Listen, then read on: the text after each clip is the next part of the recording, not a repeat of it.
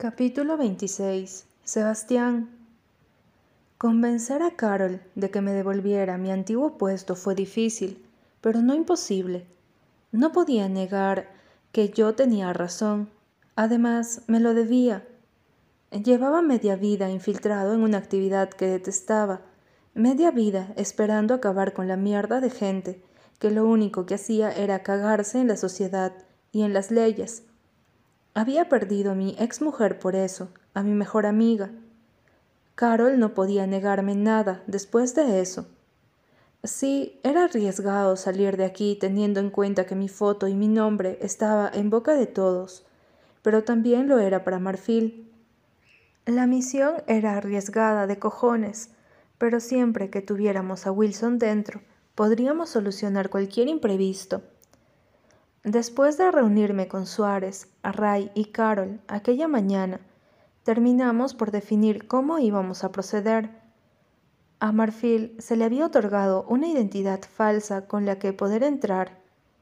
Contar con su huella dactilar en el sistema había sido crucial para llevar a cabo el operativo, pero no queríamos correr ningún riesgo. Cambiaríamos su aspecto todo lo que pudiéramos para no llamar la atención de Marcus, o de los hombres que seguramente, bajo sus órdenes, la estarían buscando por todas partes. No me extrañaría que él hubiese puesto seguridad adicional en todos sus clubes y en su casa. Habían secuestrado a su novia. Solo de pensar en esa palabra, refiriéndose a Marfil, me entraban ganas de matarlo.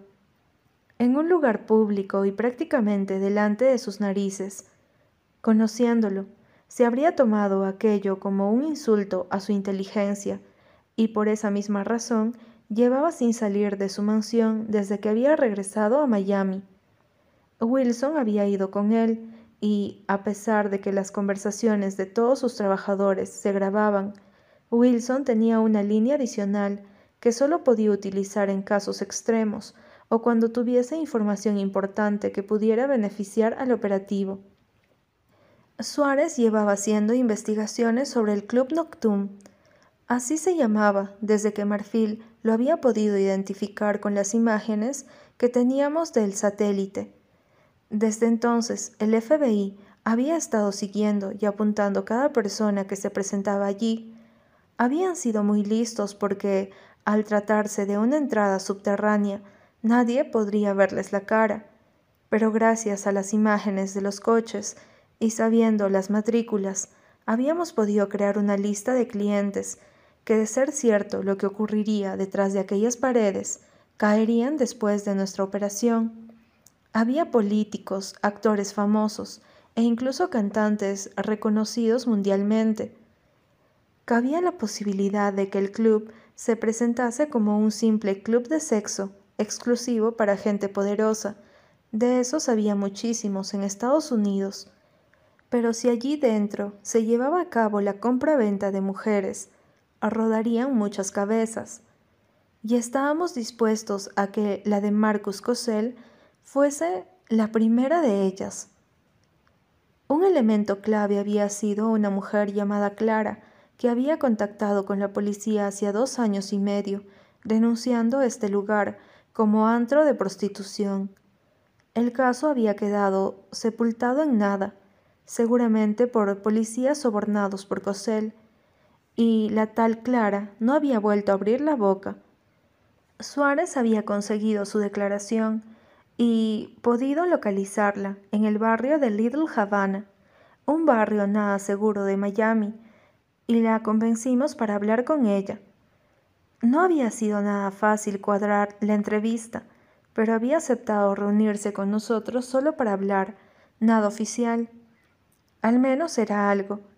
Si Clara había vivido desde dentro lo que ocurría en ese club, su declaración, cualquier cosa que pudiera contarnos, sería crucial para llevar a cabo el operativo con éxito. Eran casi las tres de la mañana cuando salí del despacho para meterme en la cama. Al día siguiente nos íbamos a Florida en un avión privado del gobierno, y si todo salía según lo planeado, esta pesadilla habría terminado más pronto que tarde. Cuando pasé por el gimnasio vi que la luz estaba encendida y al asomarme me encontré a Marfil dormida en una de las colchonetas. Me había peleado con ella la noche anterior porque estaba machacándose demasiado, sin apenas descansar, sin apenas tomarse un respiro. No podía llegar al día de reventada, pero como también le costaba dormirse, evitaba la hora de irse a la cama con todas sus fuerzas, tanto que al final se quedaba dormida por las esquinas. Fui hasta donde estaba y me incliné un segundo para contemplarla. ¿Qué haría si algo le ocurría? Saber que tenía que entrar a ese lugar me torturaba como nada me había torturado en toda mi vida. Someterla a un peligro semejante me creaba un nudo en el estómago que tampoco me permitía tragar más de dos bocados. Era horrible saber que ella era lo único que tenía, una de las pocas cosas que le daba sentido a mi vida. Perderla no era una opción, perderla nunca sería una opción, a pesar de haber jurado un deber con mi país, a pesar de haberle prometido a Carol que no haría ninguna locura. Si Marfil se ponía en peligro, si algo me sonaba mínimamente sospechoso, si algo no me olía bien, entraría a buscarla, no me importaban las consecuencias. Lo que sentía por ella había llegado hasta tal punto que no me importaba perder mi trabajo, no me importaba en lo absoluto. No pensaba dejar que Marfil muriera a manos de los hombres de Cosel, y eso lo juraba por lo más sagrado. La levanté en brazos y la llevé hasta mi dormitorio. La observé dormir durante horas, hasta que finalmente yo también caí rendido Sentir su cabeza en mi pecho y saber que justo en ese instante nada malo podía pasarle fue lo único que me permitió conciliar el sueño. Capítulo 27. Marfil. Nos llevaron al aeropuerto en coches blindados. Estábamos en el punto de mira y nadie quería correr ningún riesgo. Nos habían dado un piso franco en Miami y disponíamos de dos días para tener listo el operativo. Suárez me había explicado cómo funcionaría la cámara que había colocado en unas gafas de pasta negra que debía llevar todo el rato. La cámara grabaría en tiempo real y se enviaría a los ordenadores del FBI al instante. Era alta tecnología y me insistieron mucho en que por nada del mundo debía permitir que alguien los tocara o me los quitara. Estaban planeando todo para llevar a cabo el operativo el viernes, aunque la cosa estaba en el aire hasta que no entrevistaran a esa chica, Clara. Tenían fe en que ella les diera algunas pistas, que su declaración les sirviera para disminuir el riesgo y aumentar la viabilidad de la operación. Subimos todos al avión y mi ansiedad aumentó y se adueñó de mi mente. No solo tenía miedo a volar, sino que, joder, mucha gente dependía de mí. La vida de muchas mujeres dependían de si yo metía la pata o no. Debía hacerlo bien, y no había nada que desease más en el mundo. Sin darme cuenta, me había convertido en la figura que siempre había querido ser. Siempre había reivindicado los derechos de las mujeres, Siempre me había declarado feminista y había ido a las manifestaciones de la universidad.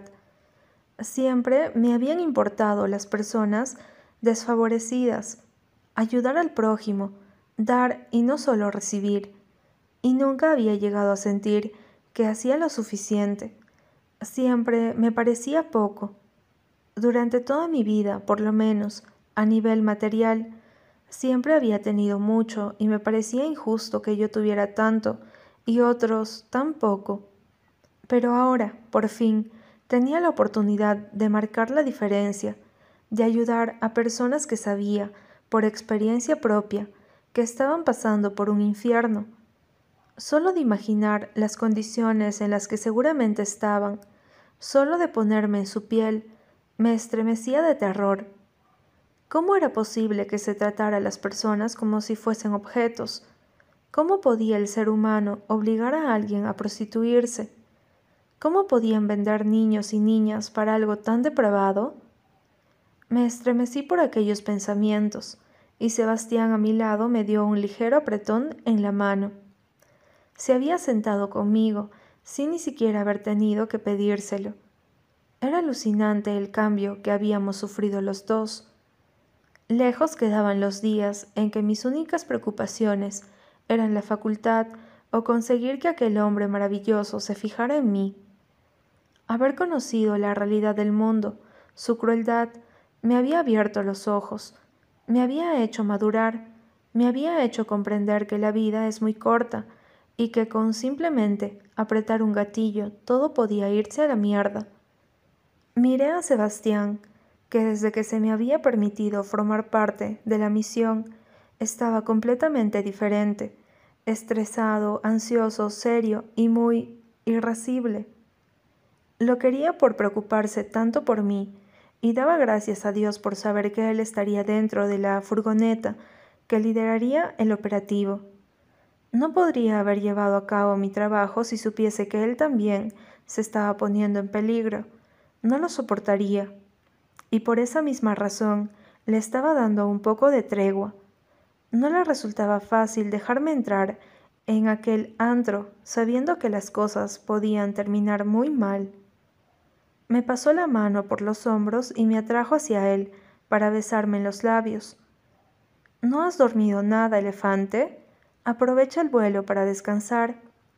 Lo miré sonriendo. Esta vez, ¿vas a dejar que me acueste sobre tu regazo? Sonrió como respuesta, recordando aquella vez que había tenido que insistirle mucho para que me dejara descansar sobre sus piernas. ¿Acaso me he negado alguna vez? contestó levantando el apoyabrazos. ¿Con caricias en el pelo incluidas? Con lo que tú me pidas, preciosa. Sentí que mi corazón se hinchaba cuando me llamó por aquel apelativo cariñoso. Siempre me habían dicho todo tipo de cumplidos, y aquella fue la primera vez que alguien me lo dijo con verdadero cariño. Aquella fue la primera vez que sentí algo al escuchar esa palabra. Me recosté en su regazo y empezó a acariciarme el pelo. Al día siguiente iba a cortármelo y a teñírmelo, y, aunque no estaba muy contenta, no podía poner pegas. Ahora tenía que acatar órdenes. Mañana Marfil Cortés se convertiría en un agente infiltrada del FBI, y me sentía poderosa por ello, poderosa como nunca en toda mi vida. El piso franco, estaba ubicado junto a la playa. No era nada del otro mundo, pero sí lo bastante grande para que pudiéramos trabajar cómodos. Además, estaba apartado de la ciudad, lejos de cualquier otra casa o edificio, lo que nos daba cierta tranquilidad.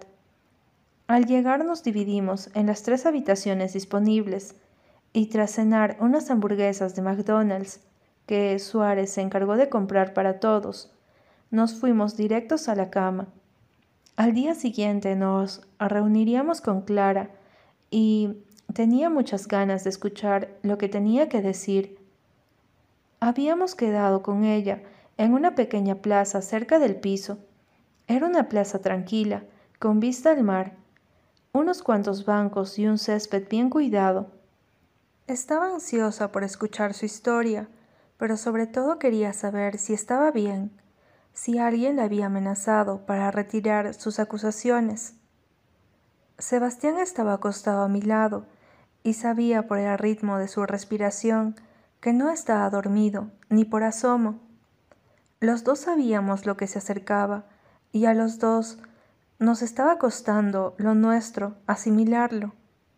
Me pegué a su cuerpo y automáticamente me pasó el brazo por encima para atraerme hacia él no sabíamos si volveríamos a estar así muchas veces más, por lo que lo mejor era aprovechar hasta el último minuto. A la mañana siguiente, una chica del FBI apareció por el piso, acompañada de un agente vestido de chaqueta y corbata. Se presentaron como el agente García y el agente Walker. Me dieron mala espina, nada más mirarlos, y aunque Sebastián los recibió con buena cara, Lo conocía lo suficiente como para saber que odiaba tenerlos por encima, controlando lo que hacíamos. El hombre se reunió con él en el salón para detallar cómo íbamos a proceder y explicarle todo el operativo. Y la mujer se me acercó con un maletín negro y cara de pocos amigos. ¿Tú eres Marfil? me preguntó con voz cansina, como si quisiese quitarse de encima el tener que tratar conmigo. Asentí dejando la taza caliente sobre la mesa de la cocina. Dime dónde está el cuarto de baño. Cuanto antes empecemos, antes acabaremos. Al principio no entendí a qué se refería, pero cuando abrió el maletín y sacó unas tijeras y un bote de tinte. Joder, he traído varios colores, dijo después de que nos encerráramos en el baño, y yo me sentara frente al espejo, y ella se colocaba detrás. Aunque yo te recomiendo ir a por lo opuesto, añadió enseñándome la caja de tinte rubio platino. Me miré en el espejo. Siempre había sido morena, y el pelo casi me llegaba al culo. ¿Vas a cortarlo también? Si no lo hago, estaría aquí dos horas para teñir esa melena que tienes. Además, cuanto más cambiada estés, mejor para todos. Lo último que queremos es que te reconozcan. Qué fácil era decirlo cuando no se trataba de tu pelo. Asentí y dejé que procediera, Casi lloro cuando dio el primer tijerazo. No recordaba la última vez que había llevado el pelo tan corto. Creo que tenía diez años. No pongas esa cara. Ahora se lleva el pelo corto. La fulminé con la mirada y giré la cabeza de un lado a otro, intentando hacerme a la idea del nuevo corte. Me lo había cortado un poco por debajo de los hombros. Miré el montón de pelo negro sobre la encimera y casi me pongo a llorar. Madre mía, estaba rarísima. Ahora viene lo difícil, dijo sacando varios botes de decolorante del maletín. Llegar a un rubio con tu pelo negro nos va a tomar horas. Se quejó a la vez que empezaba a mezclar los potingues en un cacharro. Estuvimos como dos horas allí metidas, Casi me asfixio con los olores que desprendían aquellos productos y me asusté cuando en medio del proceso el pelo se me quedó como de un color verdoso rarísimo. Espera, que ahora te tengo que matizar, creo, dijo, y la fulminé con la mirada. ¿Sabes lo que haces? Claro, ayer estuve toda la noche viendo cómo se hacía. No la maté porque me metería en problemas. Al final, después de lavármelo y secármelo, me miré hacia el espejo y se me abrieron los ojos como platos al ver el resultado. Sentí una sensación muy rara en el corazón. Soy igual que mi madre. Lola, así se llamaba, asintió sin ni siquiera mirarme y empezó a recoger las cosas. La verdad es que he hecho un buen trabajo, no te queda nada mal aunque con esa cara cualquiera, dijo en un tono mezclado entre admiración y envidia. Pasé de ella y me puse de pie. Tenía casi el mismo color rubio que había tenido mi madre, y mi cara, joder, era un maldito calco de las fotografías que guardaba con mucho cuidado entre mis cosas. Lola salió del baño, y entonces Sebastián vino a ver qué tal había quedado. Él me había dejado entrever que solo sería un cambio temporal, que no me agobiara, pero había visto que le hacía tan poca gracia como a mí que me tiñeran y cortaran el pelo. Sus ojos se encontraron con los míos en el espejo, y no vi decepción cuando me vio, sino algo muy distinto. Estás igual que mi madre, terminé por él. Me cogió por la cintura y me atrajo hacia él. Yo te adoro tal y como eres, al natural elefante, pero estás guapísima. El color rubio suavizaba mis rasgos y me hacía parecer más pequeña, pero no me quedaba nada mal. Sentí que mis ojos se humedecían y Sebastián me hizo girar para mirarme directamente a la cara. ¿No te gusta? Negué con la cabeza. Solo pienso en ella, en lo que le hicieron, en cómo me hubiese gustado conocerla. ¿La recuerdas? Negué con la cabeza con pesar. Solo sé que me cantaba antes de irme a dormir. Ni siquiera sé si es un recuerdo inventado, pero a veces, cuando solo tengo de ella el recuerdo de su muerte, hago un esfuerzo por oírla cantar en mi cabeza. Cuando lo consigo es como si viniera a visitarme, ¿sabes? Sebastián asintió en silencio y me abrazó. Tienes que irte. Clara llegará dentro de veinte minutos. Asentí en silencio y salimos del baño. Sebastián no iba a venir con nosotros. De hecho, seríamos Array y yo quien entrevistaríamos a Clara. Querían que fuera yo porque pensaban que se sentiría más relajada si una mujer, una mujer que podía entenderla más de lo que ella imaginaba. A Sebastián no le hacía mucha gracia, pero sabía que tenía toda la lógica del mundo que fuera con Ray, por lo que él se quedó en casa, aguardando a que llegáramos y ultimando detalles con Suárez. Cuando Ray y yo llegamos al parque, nos sentamos en uno de los bancos, con vistas al mar y al sol, que dentro de poco se pondría en el horizonte. Estás muy guapa con ese nuevo look, me dijo evaluándome como si fuera un cuadro en un museo. El objetivo del cambio era no llamar la atención, ¿verdad? Asentí. Han hecho un buen trabajo, dijo, desprendiendo ironía con cada una de sus palabras. Le pegué un puñetazo en el hombro y me reí. Nunca te lo había preguntado, dije girándome hacia él y poniendo una pierna a cada lado del banco. ¿Por qué te metiste en esto? ¿Por querer hacer el bien? ¿Por acabar con los malos? ¿No es eso con lo que soñamos todos los niños de pequeños? Le devolví la mirada, aguardando a que continuara. Sabía que no había sido simplemente por eso. Array soltó un hondo suspiro y miró al mar. No es una historia bonita. Casi ninguna lo es, Contesté prestándole atención y preguntándome qué podría haberle pasado. Después no me digas que no te advertí, dijo pasándose la mano por la barba, incipiente y respirando profundamente. Hace treinta años, dos meses y cuatro días, yo estaba de luna de miel en Arabia Saudí con mi preciosa mujer. Se llamaba Jessica y era tan bonita como tú, dijo sonriendo con nostalgia. Había sido mi vecina de toda la vida y siempre había sentido algo por ella. Yo de pequeño no era como ahora, era un niño arregordete y bastante feo, pero con los años cambié y ella se fijó en mí. Sonreí. Estaba segura de que Jessica no se había fijado en él simplemente por eso, pero dejé que continuara, sin interrumpirlo. No sabes lo que sentí cuando aceptó tener una cita conmigo, Joder, qué nervioso estaba. Y cuando yo estoy nervioso, me comporto como un capullo.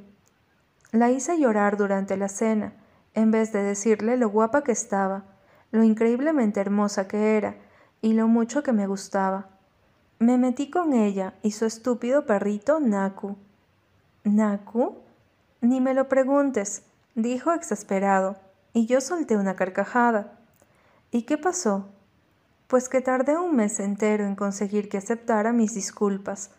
Le compré hasta un juguete de esos que chirrían para su perro, y a ella la llevé a montar a caballo por el campo.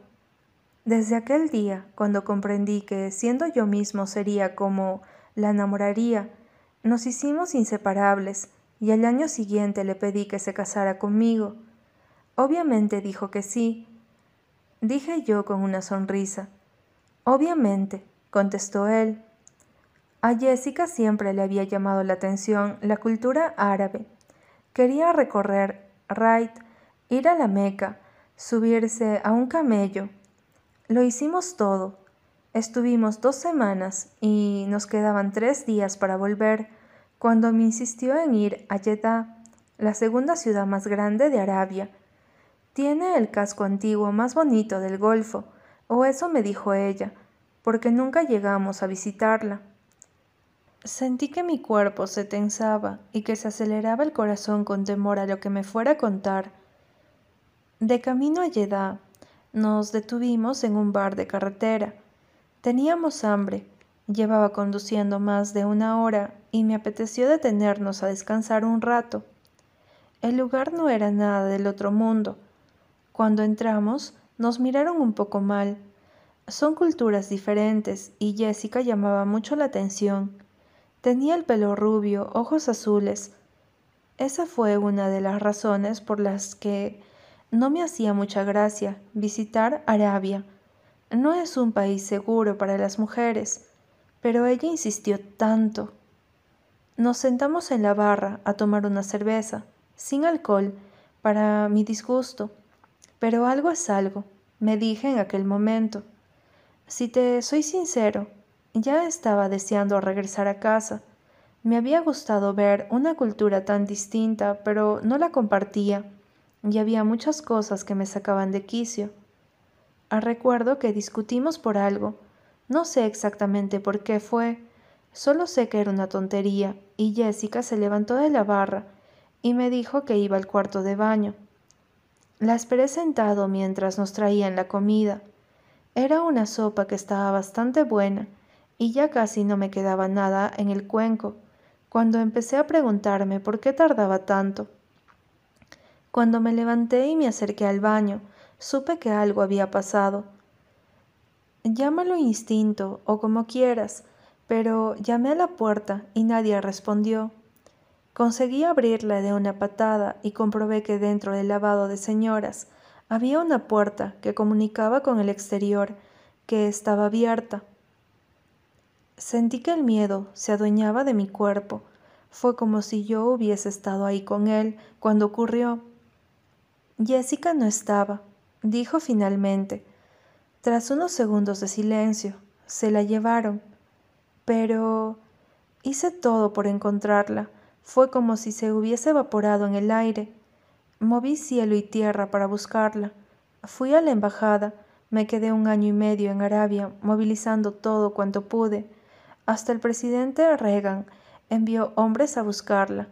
Fue noticia en todas partes. Mujer americana secuestrada en Arabia durante su luna de miel. Fueron los titulares. Entonces descubrí lo que era el mundo en realidad, la mierda que esconde y lo malvado que puede ser el ser humano.